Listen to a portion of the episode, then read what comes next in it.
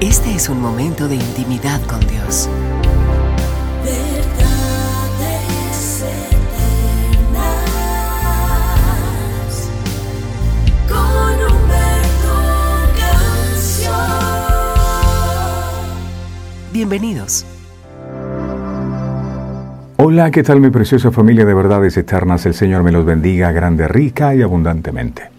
Comparto con ustedes una palabra que está en el libro de Isaías capítulo 53 en el verso 3 que enseña, ¿quién ha creído a nuestro anuncio?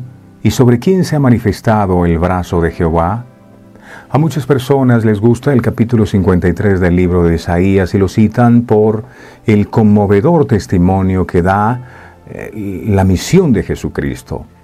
Este capítulo contiene la profecía de Isaías sobre un Mesías que salvaría a su pueblo, no valiéndose de la espada ni de la guerra, sino por medio de un humilde sufrimiento. En este libro podemos percibir lo que Isaías intentó hacernos sentir y comprender acerca del Mesías. La pregunta es si esta profecía fue dada muchos años antes de que Jesús el Salvador viniera a este mundo, ¿cómo pudo el profeta Isaías tener esta revelación tan clara y exacta de todo el padecimiento al que Jesús tendría que verse enfrentado? La respuesta es por medio de la fe.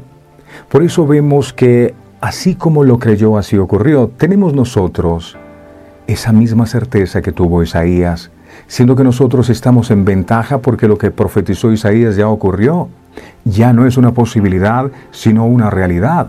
Jesús vino a este mundo y derramó su sangre en el madero por nuestros pecados.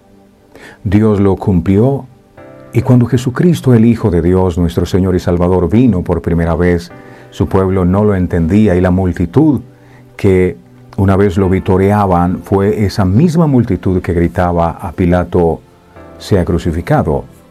Cristo vendrá nuevamente en una nube y se llevará a sus fieles a los que han creído en Él y han vivido conforme a sus mandatos.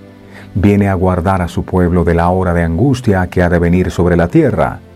Esta salvación tan grande es para aquellos que en Él creyeron, para sus hijos.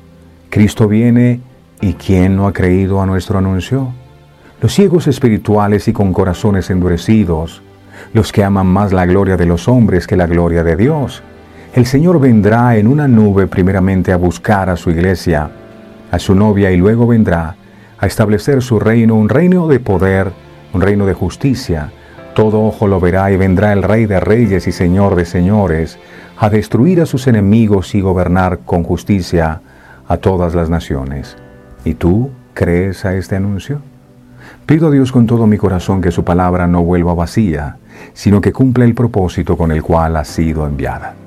Le recuerdo, mis amados, que para conocer más acerca de este ministerio y disfrutar de nuestros contenidos, le invitamos para que visite nuestra página web www.verdadeseternas.co. El Señor les bendiga a todos.